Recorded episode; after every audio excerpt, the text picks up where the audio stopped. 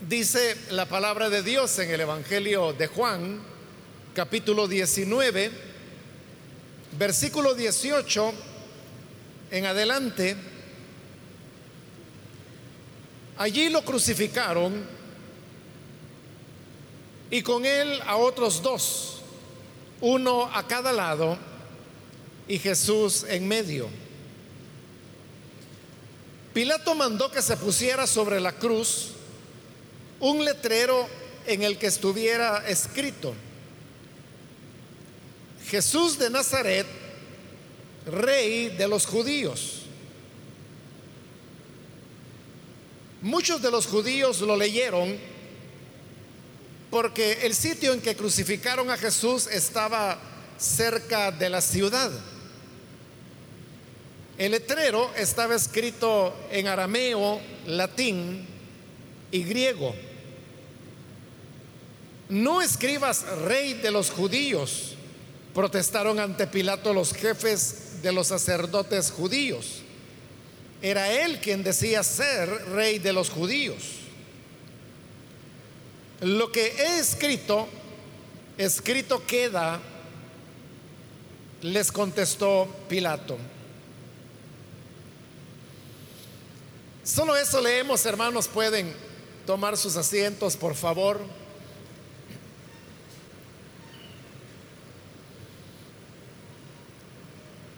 Como dije, hermanos, en la última oportunidad leímos estos mismos versículos, pero no logramos eh, completar la reflexión en cada uno de ellos por causa del tiempo.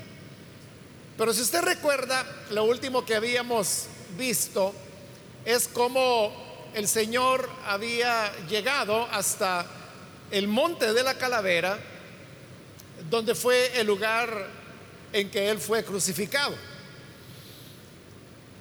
El pasaje que acá se nos está presentando, o el relato más bien, como también lo dije la vez anterior, en el Evangelio de Juan se omiten muchos detalles.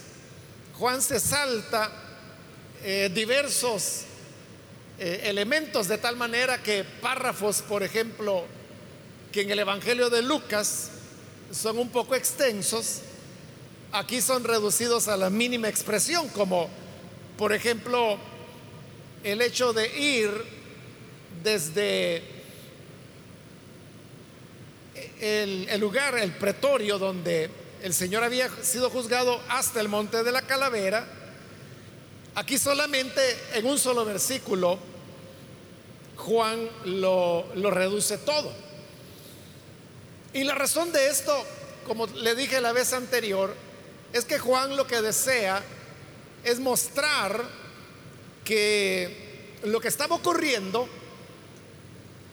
no solamente era algo que estaba bajo el control del Señor Jesús, sino que también era el deseo, lo que él quería hacer. Por eso es que al Señor se le presenta lleno de serenidad, muy seguro de lo que está ocurriendo, pero al mismo tiempo sin estar alterado por esos hechos que están desencadenándose. Además de eso, hermanos, hay otra razón y es que en los versículos anteriores, usted recordará que lo que vimos es que Juan presenta un diálogo muy amplio entre el Señor Jesús y Pilato.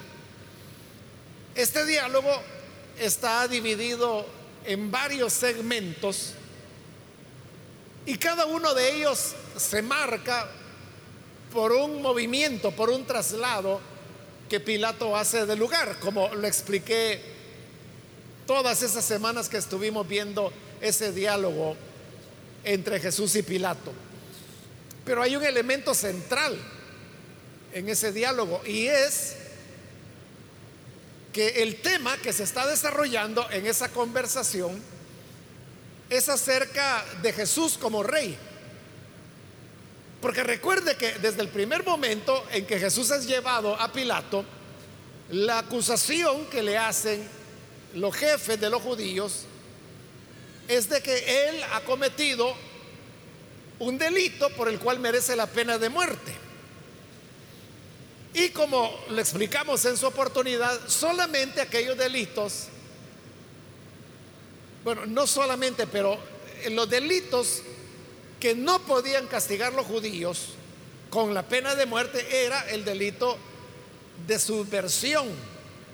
era evidente que le estaban haciendo a Jesús una acusación de carácter político y por eso es que cuando Pilato inicia el diálogo con Jesús, lo primero que le pregunta es que si él es el rey de los judíos.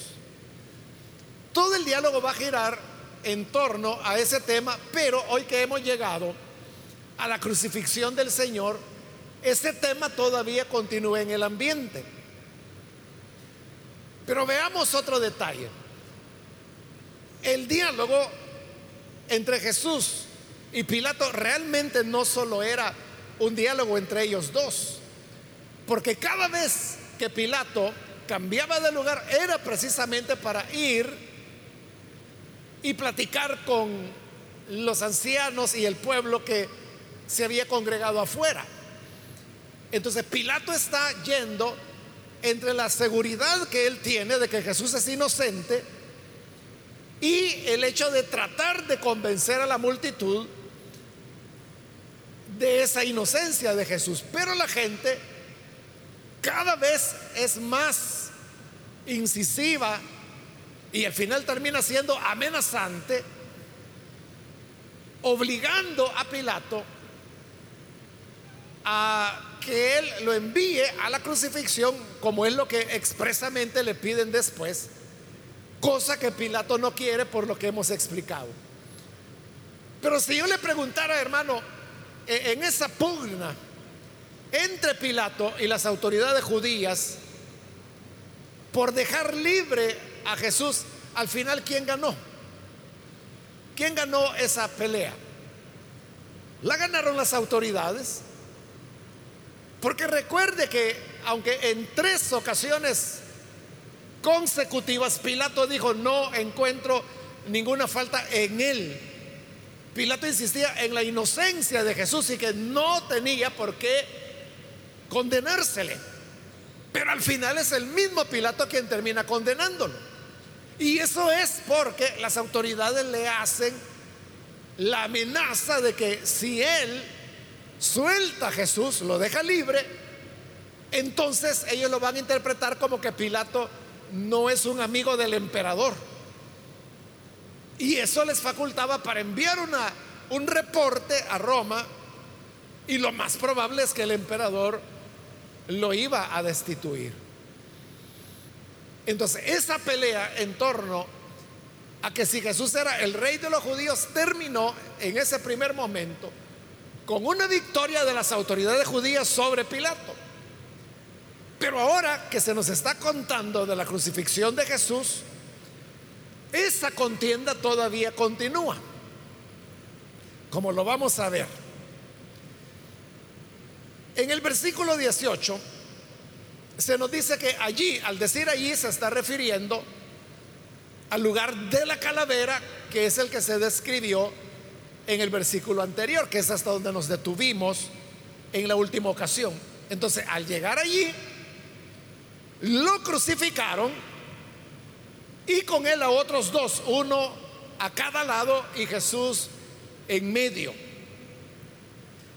La crucifixión del Señor sería, hermanos, equivalente al momento cuando los reyes cuando eran coronados, ellos se sentaban en el trono y al sentarse en el trono eso significaba que este rey estaba adquiriendo la autoridad para poder reinar.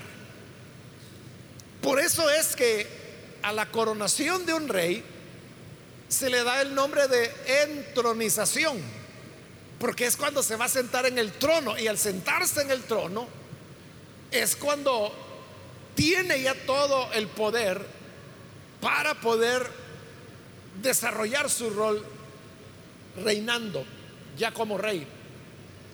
Pero en el caso de Jesús, no fue entronizado en un trono. En lugar de eso, Él fue crucificado. Es decir, que fue colgado en la cruz. En el caso de Jesús, por esa razón no se habla de una entronización, sino que de una crucifixión. El haber sido crucificado, eso equivalía al acto por el cual los reyes se sentaban en el trono. Y recuerde que las personas que estaban a los lados del rey eran los que tenían mayor nivel de autoridad dentro de ese reino. El que estaba sentado a la derecha del rey era el segundo en el reino. Y el que estaba sentado a su izquierda era el tercero en el reino. Por eso, recuerde cuando la madre de Jacobo y Juan fue ante Jesús para pedirle un favor.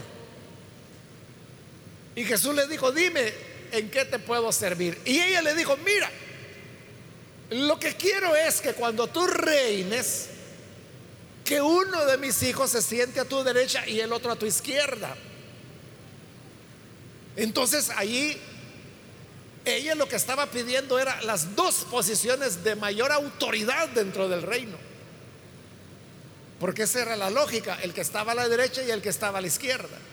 Pero en el caso de Jesús, al ser no entronizado, sino que crucificado, se nos dice que habían otros dos hombres, uno a cada lado de él, es decir, que uno de estos hombres estaba crucificado a la derecha del Señor y el otro estaba crucificado a la izquierda del Señor.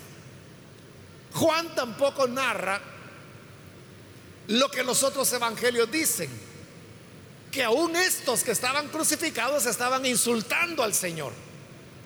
Menos va a narrar el relato que el Evangelio de Lucas nos presenta acerca de la conversión que uno de estos dos crucificados al lado del Señor tuvo. ¿Por qué Juan se salta todo eso? Porque a él solo le interesa un detalle. Y es el que le estoy mencionando el de remarcar que Jesús fue proclamado como rey, pero por medio de la crucifixión. Y que los que estaban a su derecha y a su izquierda, que en un reinado normal, ya le dije, eran los de mayor autoridad, en este caso se trata de, de otros dos condenados a muerte, que también están siendo crucificados con Él. Esa fue la presentación de Jesús como rey delante del pueblo que ahora lo había rechazado. Versículo 19. Pilato mandó que se pusiera sobre la cruz un letrero en el que estuviera escrito Jesús de Nazaret, rey de los judíos. Esa era una costumbre que los romanos hacían con todas las personas que ellos crucificaban. Y es que en la parte de arriba de la cruz, ellos colocaban un rótulo donde se explicaba por qué esa persona estaba crucificada y condenada a muerte en consecuencia. La muerte por crucifixión, como le expliqué también la vez anterior, era un castigo muy cruel. Es decir, la, imaginación humana echó mano de toda su maldad y su crueldad para poder inventar una muerte tan dolorosa y tan prolongada como era la crucifixión. Pero no solamente la crucifixión tenía el propósito de hacer sufrir mucho a alguien que atrevía a levantarse en contra del emperador. sino que tenía además otra función y era en un sentido de propaganda. Por eso es que las crucifixiones eran públicas. Porque al hacerlo público era para que toda la gente pudiera ver lo que representaba oponerse a Roma. Lo terrible que vendría sobre cualquiera que tuviera el atrevimiento de levantarse en contra de Roma. Entonces, para que esa lección quedara muy clara para el público, para eso es que ponían los rótulos arriba.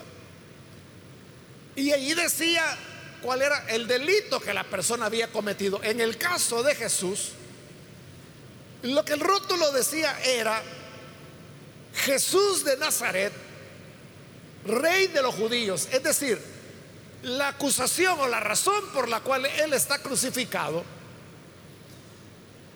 es porque, bueno, en realidad él era el rey de los judíos, pero como lo dijimos cuando vimos ese tema en el diálogo de Jesús con Pilato, Jesús nunca lo confirmó, porque él sabía que si lo hacía, era aceptar una acusación de tipo político que realmente no era exactamente lo que él quería que la gente supiera acerca de él o entendiera acerca de su identidad. Por eso es que caemos, hermanos, en una cuestión en donde es cierto que él era el rey de los judíos, pero no rey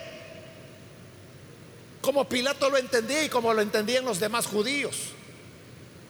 Yo le hablé de la historia, de, de, cómo se originó la expresión o el concepto de rey de los judíos y lo que significaba en la época de Pilato y como era un nombre, un concepto altamente político, Pilato lo conoce perfectamente. Y por eso es que hoy que manda poner el rótulo sobre la cruz dice Jesús de Nazaret, rey de los judíos, es decir, le está dando la imputación del delito de ser rey de los judíos. Y vuelvo a decirle, Jesús era el rey de los judíos, pero no en el sentido como se entendía bajo ese concepto. Pero dentro de esa paradoja, lo que está ocurriendo, hermanos, es que la voluntad de Dios se está cumpliendo. Es que eso es la crucifixión. Todo este relato es una paradoja porque Jesús está siendo presentado como rey, pero no coronado con oro, sino que está coronado con espinas. No tiene vestiduras reales, pero sí tiene el manto que tiene un color semejante al de la púrpura que los soldados le han puesto. No lo entronizan en un trono, sino que lo cuelgan y lo crucifican. Los que reinan con él son otros dos condenados a muerte. Pero vea en este versículo, el énfasis está en el hecho de que Pilato mandó que se pusiera sobre la cruz la declaración Jesús de Nazaret, rey de los judíos. Cada uno de los cuatro evangelios da una versión distinta de qué era lo que decía el rótulo. Distinta, hermanos, en detalles. Pero en el fondo, las cuatro presentan que la acusación es que Jesús era rey de los judíos. Pero dice que fue Pilato el que mandó que se pusiera ese rótulo. Entonces, ¿qué significa? Que el rótulo en la cruz diciendo Jesús de Nazaret, rey de los judíos,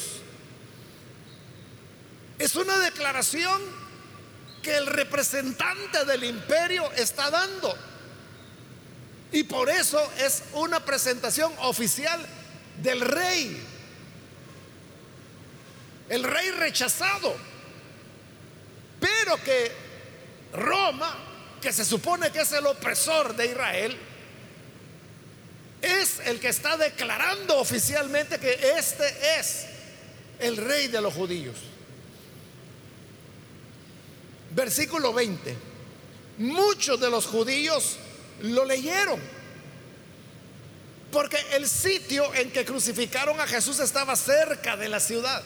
Ahí está lo que le decía, hermanos. Que la crucifixión no solamente era la ejecución de una pena de muerte sobre un condenado. También era un acto de propaganda.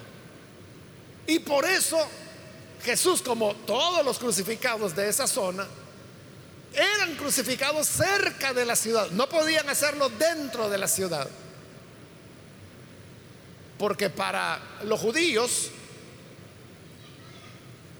eso era inmundo, o sea, era hubiera sido abominable que se crucificara a alguien, o sea, por su concepto judío de lo limpio y de lo impuro, jamás lo hubieran permitido. Eso hubiera levantado más guerras que Roma no tenía necesidad de tener que estar enfrentando. Y por eso es que era norma de los romanos que ellos respetaban los sentimientos religiosos de los pueblos conquistados. En este caso, ellos sabían que no podían crucificar dentro de la ciudad donde lo hubieran hecho. Pero como no se podía, crucificaban fuera de la ciudad pero muy cerca de ella, de manera que la gente siempre pudiera verlo. Y por eso dice el versículo 20 que fueron muchos los que leyeron el rótulo, porque el letrero estaba escrito en arameo, en latín y en griego. Arameo, hermanos, era el idioma que se hablaba por los judíos. Jesús habló arameo, sus discípulos hablaron arameo. Esa era la lengua que ahí se utilizaba. El latín era el idioma oficial de los romanos. O sea, los romanos hablaban el latín. Y para que todo funcionario o soldado romano pudiera saber por qué éste estaba crucificado, lo ponían en latín. Y luego el tercer idioma era el griego, que en esa época, hermanos, se llamaba, o era más bien la lengua franca. Se le dice una lengua franca a aquella que sirve como puente para que las personas se puedan comunicar. En el presente, la, lengua franca que hay en el, en el planeta es el inglés. Así es como la gente se entiende. Usted puede ir a África y si usted habla y entiende el inglés, a alguien va a encontrar con quien comunicarse. Si usted quiere ir a Vietnam, si habla inglés, va a sobrevivir. Es decir, el inglés es el que permite que las personas se puedan comunicar casi en todo lugar. Así era el griego en la época. Incluso los romanos que eran los conquistadores tuvieron que adoptar el griego para poder comunicarse. Pablo también utilizaba el griego porque había lenguas que él no conocía. Por ejemplo, allá en el libro de los Hechos de los Apóstoles,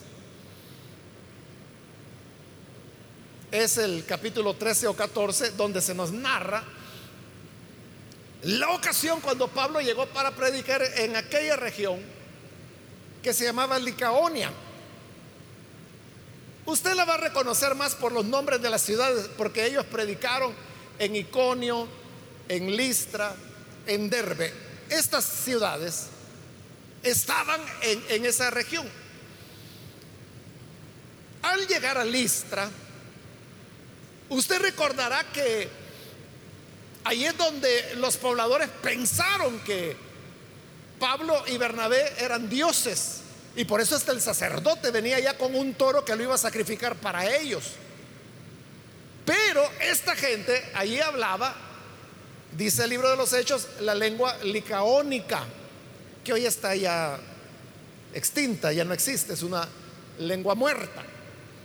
De como ellos, el sacerdote y toda la gente estaban hablando la lengua licaónica, dice que Pablo y Bernabé no sabían qué era lo que ellos estaban haciendo. Ellos veían a la gente alborotada porque ellos habían sanado a un paralítico. Ellos veían a la gente alborotada, pero no sabían, porque no entendían la lengua licaónica, que era porque pensaban que ellos eran dioses. Pero cuando ya vieron que el sacerdote traía un toro para sacrificarlo y que traían guirnaldas, como acostumbraban los paganos para ponérselas a ellos, hasta ahí entendieron. Pero no porque conocieron la lengua, sino porque vieron los hechos, los actos que las personas estaban haciendo. Entonces, si usted se pregunta, ¿cómo hacía Pablo para predicarle a ellos? Era en griego. Era en griego. Porque ese era el idioma que, eso, la lengua franca, la cual todos podían hablar. Mire, hoy en día, hermanos, hay, algo interesante. Y es que allá en la India se hablan muchas lenguas. Eh, bueno, algunos hablan que hay 63 lenguas diferentes las que se hablan en la India. Entonces, los mismos indios, porque ese es el, gentilicio correcto de la gente que vive en la India, es indios. Los indios no pueden comunicarse ni con ellos mismos porque son demasiadas lenguas y no las conocen todas. Pero ¿qué ha ocurrido? Que las personas, todos poco a poco, han ido aprendiendo el inglés. Ellos hablan el inglés pésimamente, pero se entienden, hermano, y se dan a entender. O sea, su acento es terrible.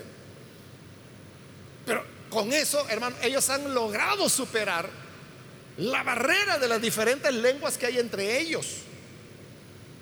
Y eso es lo que está permitiendo que la India ahora esté teniendo un gran desarrollo económico, porque ya no están como divididos sin poderse entender de tanta lengua que tienen. Bueno, ahí le estoy hablando de la India, pero en África, hermano, ahí son cientos de lenguas, cientos de lenguas. Entonces, ¿cómo hacen para comunicarse? tienen que usar una lengua franca. En algunos casos es el francés, en otros casos el alemán.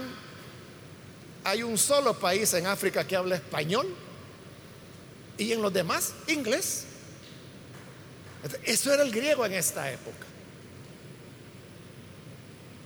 Y por eso es que el rótulo estaba escrito en los tres idiomas. O sea, con eso, hermano, ellos podían asegurar de que toda la gente lo sabía, porque estaba en arameo, que era el idioma de la localidad, latín, el idioma oficial, y griego, la lengua franca que se suponía que todos podían hablarla.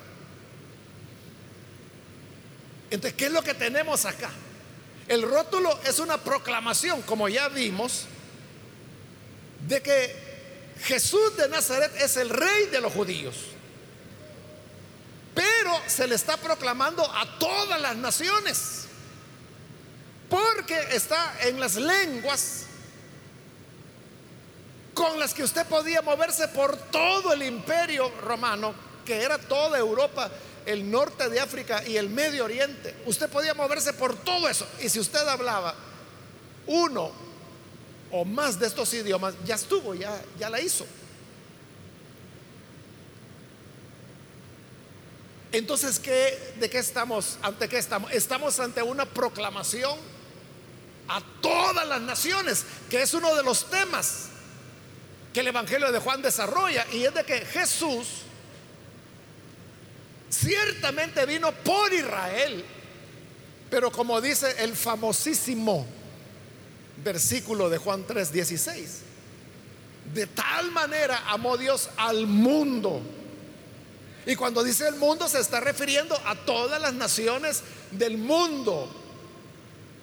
Aparte que en el capítulo 1 de este evangelio, hace años, pero ya lo vimos, como dice que el Señor a los suyos vino, pero los suyos lo rechazaron, no creyeron en él, no lo recibieron. Él vino por Israel, pero Israel lo rechazó. Entonces Dios lo entregó a todas las naciones del mundo, para que todo aquel que crea de cualquier nación del mundo no se pierda, sino que tenga vida eterna. Entonces, aquí lo que tenemos es un anuncio a todas las naciones y por eso es que está en los idiomas que todos podían entender y que muchos, como dice el pasaje, leyeron, precisamente porque lo podían leer y lo entendían. Es que dice el versículo 21 que llegaron los sacerdotes judíos a protestar delante de Pilato y le dijeron, no escribas rey de los judíos. Era él quien decía que era el rey de los judíos. Vea que si no lo entendían bien. Entonces le dijeron, mira Pilato, allí no pusiste bien la razón por la cual este está siendo crucificado.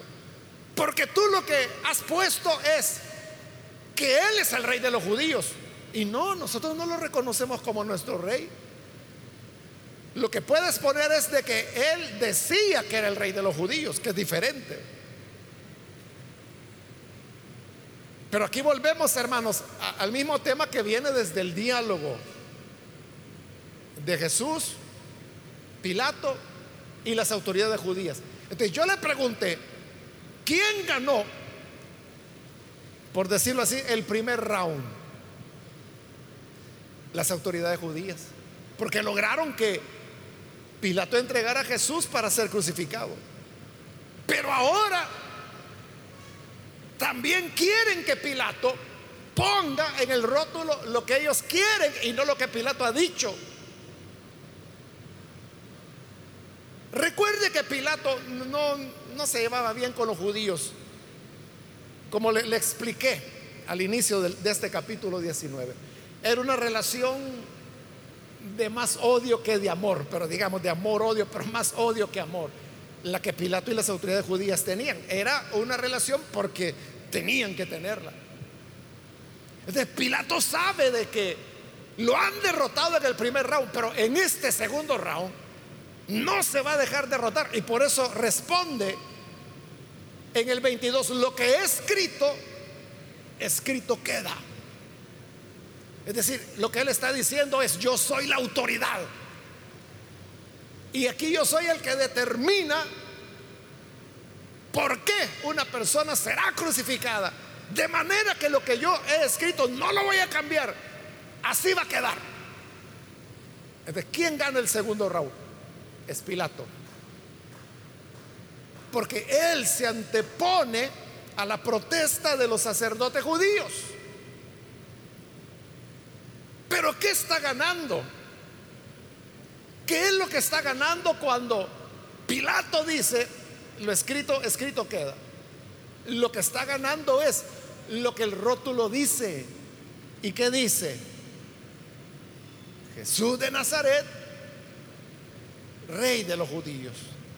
Es decir, que la declaración que el imperio está haciendo de que Jesús es el rey de los judíos eso nadie lo puede revertir. Ni la presión de los sacerdotes.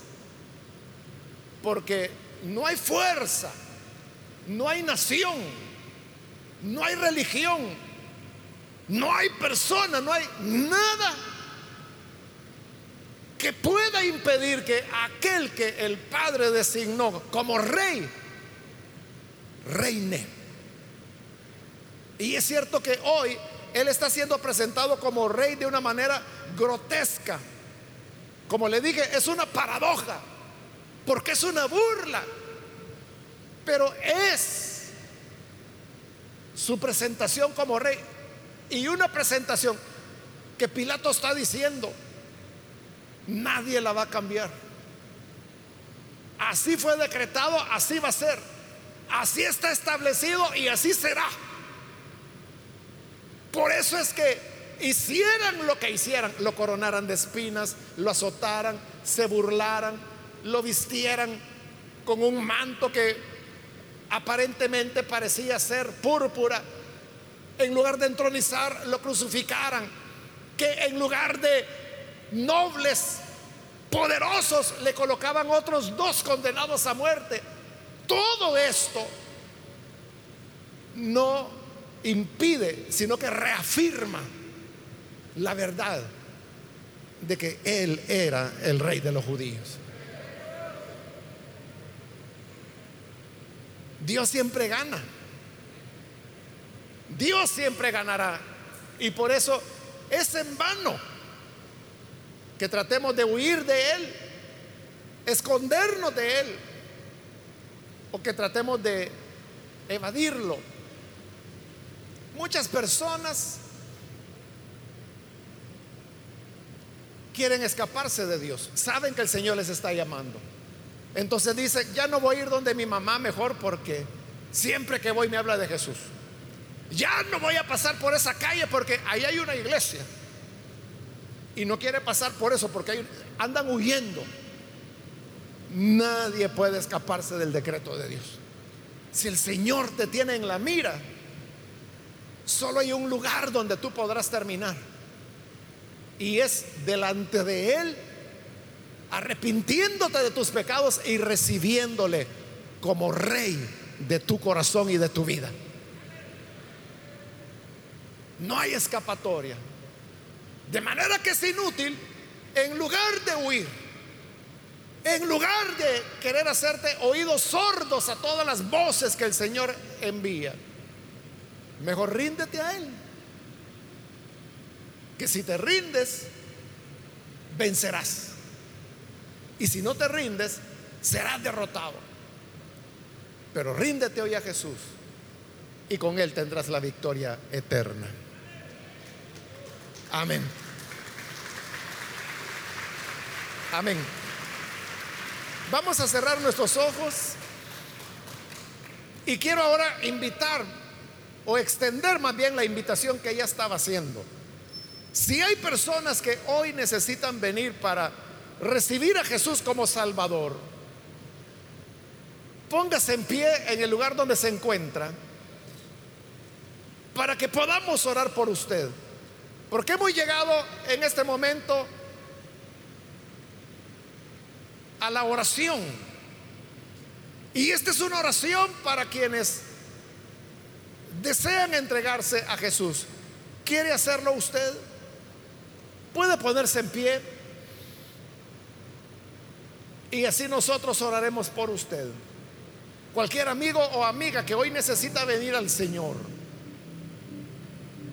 Usted sabe perfectamente cuando el Señor le está llamando, le está invitando a venir. No podrá escapar. No lo va a dejar tranquilo el Señor hasta que usted termine por creer. Entonces, ¿por qué no venir ahora mismo y así tener paz? en su corazón. Póngase en pie. O si hay hermanos que se han alejado del Señor, de igual manera no va a poder andar huyendo todo el tiempo. No encontrará descanso hasta que termine reposando en Jesús. ¿Quiere reconciliarse? Póngase en pie. Solo le pido que lo haga rápidamente porque vamos a orar en este momento. Hay alguien que necesita venir a Jesús por primera vez o necesita reconciliarse. Póngase en pie.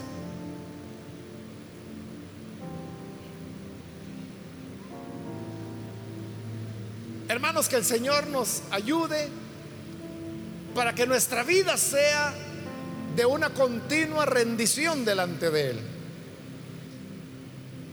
Porque al final, Él, Él es el que va a ganar. Lo escrito, escrito queda y lo que su palabra dice, así será. A usted que nos ve por televisión también le invito para que reciba a Jesús uniéndose a nosotros en esta oración. Señor, gracias te damos por tu palabra que hemos escuchado y la cual nos enseña que tus planes y tus designios son eternos. Nada ni nadie los puede derrotar. Ahora te pedimos por aquellas personas que a través de los medios de comunicación se entregan a ti, se rinden a tu Hijo Jesús. Sabemos que es una rendición, no de derrota, sino de victoria, porque en ti somos más que vencedores. Ayúdanos a todos, a tu pueblo, para que podamos ser sumisos, entender que no podemos por ninguna razón salirnos de tu voluntad, escapar de tus designios. Ayúdanos a ser humildes y a recibirlos, entendiendo que es lo mejor para nuestras vidas. Por Jesús nuestro Señor lo pedimos. Amén y amén.